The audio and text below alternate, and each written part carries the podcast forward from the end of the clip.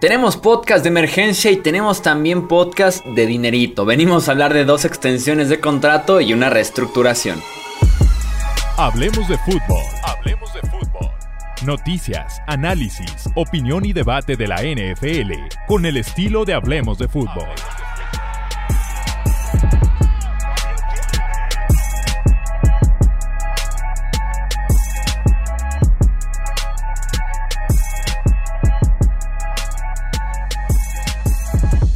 ¿Qué tal amigos? ¿Cómo están? Bienvenidos a un episodio más del podcast de Hablemos de Fútbol. Yo soy Jesús Sánchez y ponemos una pausa en las previas de las divisiones porque tenemos un podcast cortito para hablar de tres contratos en específico.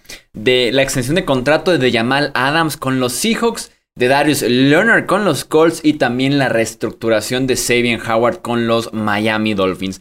Arrancamos de una vez porque tenemos mucha información hablando de el caso de Jamal Adams. Firmó 4 años, 70 millones de dólares, incluyendo 38 millones garantizados con los Seahawks. Un promedio anual de 17.5 millones que supera por bastante los 15.2 millones de Justin Simmons con los Denver Broncos. Este contrato que se veía venir por la simple y sencilla razón de que Seattle no tenía de otra. Después de haber pagado dos primeras rondas, una tercera ronda, al safety Bradley McDougall por Jamal Adams y una cuarta ronda, era obvio que los Seahawks no iban a hacerlo por solamente dos años de renta pagando dos primeras rondas, ¿no? Entonces era más que obvio que Seattle iba a buscar extender su contrato. Las negociaciones fueron muy lentas, se trabaron durante varios días, pero al final de cuentas se dice que Seattle presentó esta oferta no se movió de ahí, amenazó con etiquetarlo dos años consecutivos terminando este su último año de contrato y fue ahí que Jamal Adams decidió aceptar la oferta. Me imagino, mera especulación, estaba peleando más dinero garantizado porque eh, recibe poco más del 50% de este contrato garantizado, o sea, solamente dos temporadas por 38 millones de dólares y las otras dos temporadas por 32 veremos, veremos más adelante, dicen los Seahawks. Con Adams tenemos a un safety que jugando cerca de la línea de golpeo es brutal, es excelente, es tal vez el mejor safety de la NFL en esa categoría. Desde que llegó a la NFL en 2017, Adams es tercero, solamente detrás de Buda Baker y de Landon Collins, deteniendo en el juego por tierra con 81 tacleos individual para detener en el juego por tierra tacleos claves en la jugada.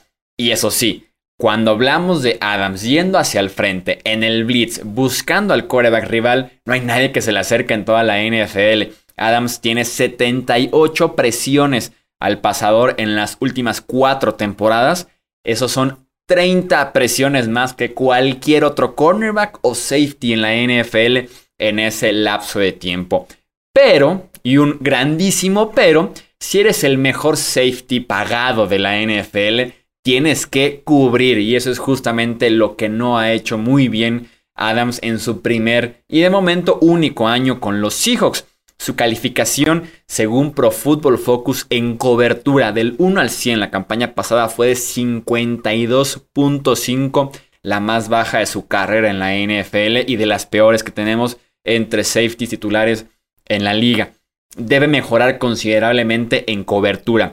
A como yo lo comparo en su época con los Jets, en Nueva York cubría mucho más hombre a hombre, sobre todo a las cerradas. En ese sentido, hubo incluso varios partidos muy destacados en contra de Rob Gronkowski. Un Gronkowski, una versión bastante buena en ese momento con los New England Patriots. Así que puede cubrir sin ningún problema el, sin ningún problema, perdón, el hombre a hombre de las cerradas. Y también en Nueva York jugaba muchísima cobertura 2 como safety profundo, lo cual le permitía ver todo enfrente de él, reaccionar y atacar hacia adelante. Muy diferente de lo que hace en Seattle, que juegan muchísima cobertura 3, que juega muy cerca de la línea de golpeo como linebacker extra, a veces como linebacker adicional, pero en la línea de golpeo que va por el blitz sin ninguna duda que todo el mundo en el estadio y en su casa en la transmisión saben que va en el blitz. Entonces es muy diferente jugar desde esa posición en la que tienes que retroceder con toda la jugada, en la que tienes que estar jugando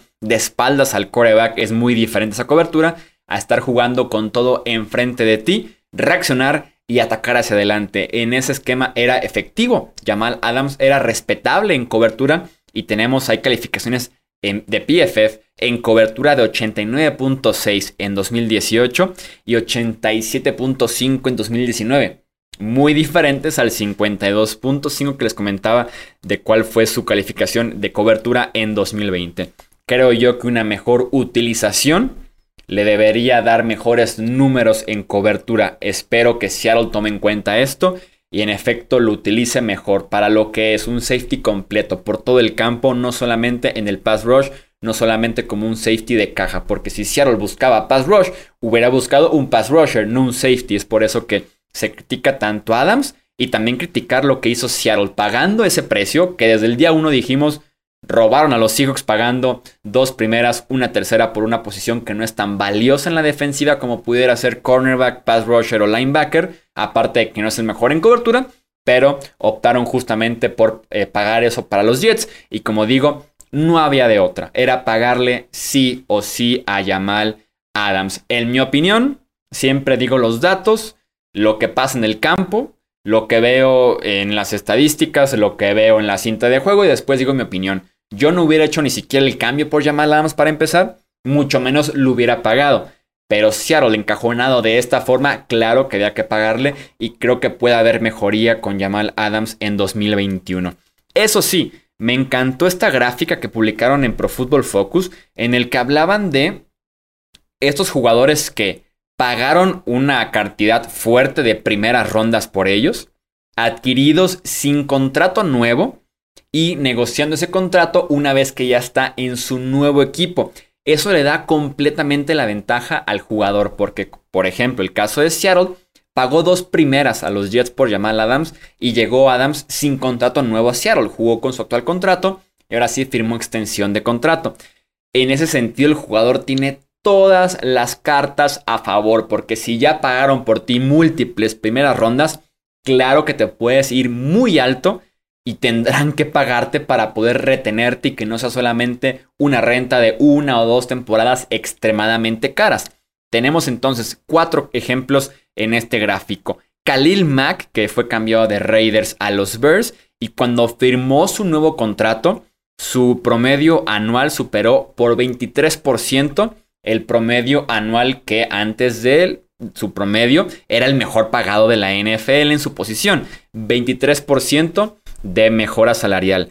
En el caso de Laramie Tonsil, tackle izquierdo cambiado de Dolphins a Texans sin contrato, después firma con Houston, un incremento de 22% en el promedio anual entre tackles eh, ofensivos. Tenemos el caso de Jalen Ramsey, cambiado de eh, los Jaguars a los Rams. Él tuvo un incremento en promedio anual del 16%. Se dan cuenta de las ventajas que tiene el jugador cuando es cambiado de esta forma. Y a Seattle no le salió tan caro comparado con el promedio anual de Justin Simmons, un incremento solamente del 14.75%. Seguimos entonces con el siguiente caso en este podcast, rápido este podcast de emergencia, que es la extensión de contrato de Darius Leonard con los Indianapolis Colts. 5 años, 99.25 millones de dólares con 52.5 millones garantizados. Fred Warner duró una semana como linebacker mejor pagado de la liga con un promedio anual de 19 millones. Ya lo superó Leonard con un promedio anual de 19.85 millones de dólares, ambos superando ya a Bobby Wagner que queda como el tercer linebacker mejor pagado de la liga con 18 millones anuales. Muy, pero muy merecido contrato. Aquí es uno de esos conocidos en los que digo, ganaron todos, equipo y jugador, porque el equipo retiene a un excelente jugador y el jugador porque aseguró su futuro, o por lo menos eso creemos, sabes que pasan cosas extrañas con sus riquezas, pero asegura su futuro, cobra muy bien por lo que hace y se lo merece. Entonces me encanta para ambas partes este contrato.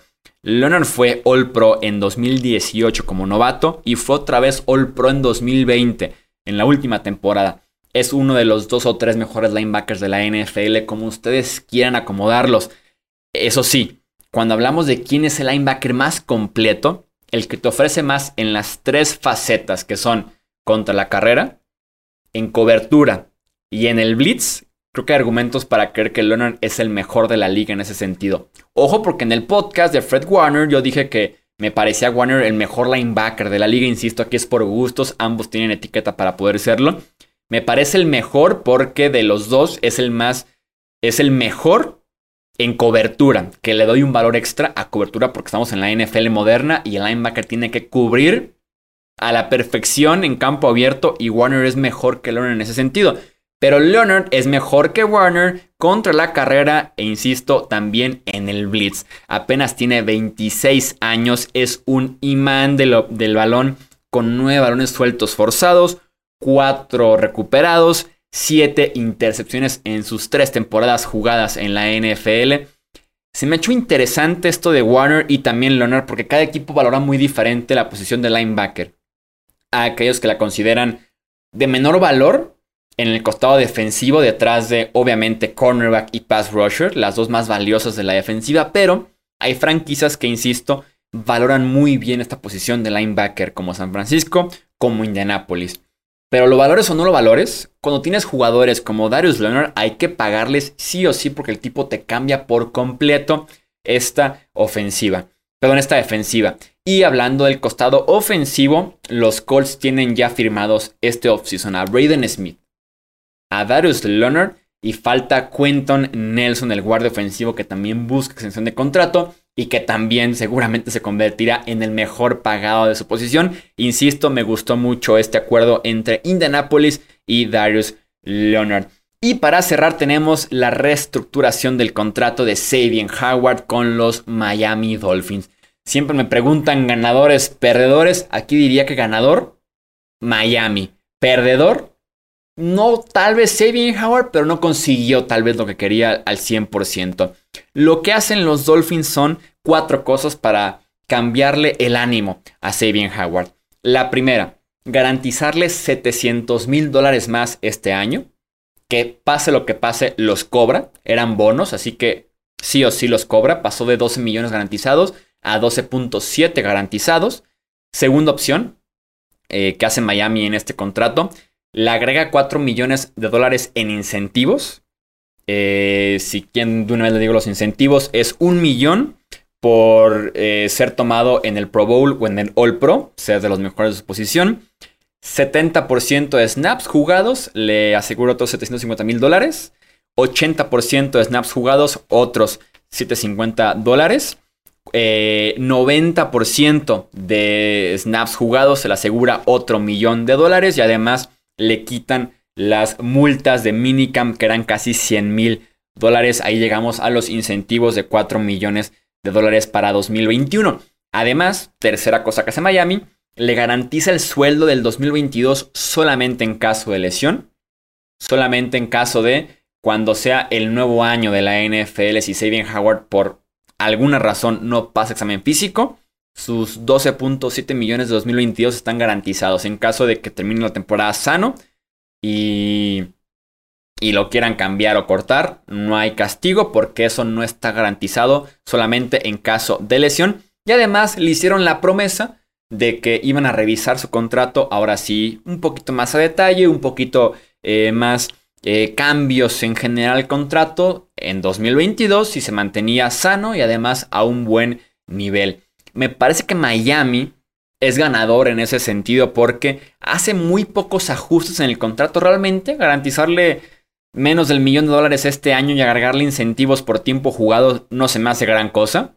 Y mantienes feliz y mantienes en tu roster a uno de los tres mejores cornerbacks de la NFL junto a Jalen Ramsey y junto a Jairi Alexander. Ahí está la Santísima Trinidad actualmente. Howard, Alexander y Ramsey te lo quedas para seguir con una defensiva top 10 de la NFL y competir este mismo año. Porque el retorno del cambio, una primera, dos primeras, una primera y una segunda, una primera y un jugador, lo que quieras, que hubiera sido el retorno del cambio, ayuda a futuro, no a presente de la franquicia, que ahorita Miami tiene para competir en playoffs este mismo año. Entonces me parece que lo manejan bien y no sientas el precedente de darle una extensión de contrato o un nuevo acuerdo por completo a un jugador que todavía tiene cuatro años restantes en su contrato, que era el gran problema de Steven Howard, ¿no? Que decíamos, está loco por querer un nuevo acuerdo con cuatro años en el anterior. No lo hacen, solamente es una reestructuración. Howard que te como les digo, hablar un poquito de Howard en el campo. Esquinero top 3, en mi opinión, sin ningún problema. En las últimas tres temporadas ha permitido un rating de 62.5 puntos al coreback cuando lanza hacia su dirección. Es la tercera mejor marca, de hecho, en toda la NFL desde el 2018.